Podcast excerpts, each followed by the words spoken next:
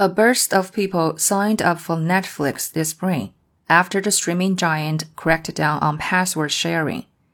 The company ended June with more than 238 million subscribers, adding 5.9 million members since March. That was bigger than expected and follows efforts by the company to reignite growth following unusual subscriber losses last spring.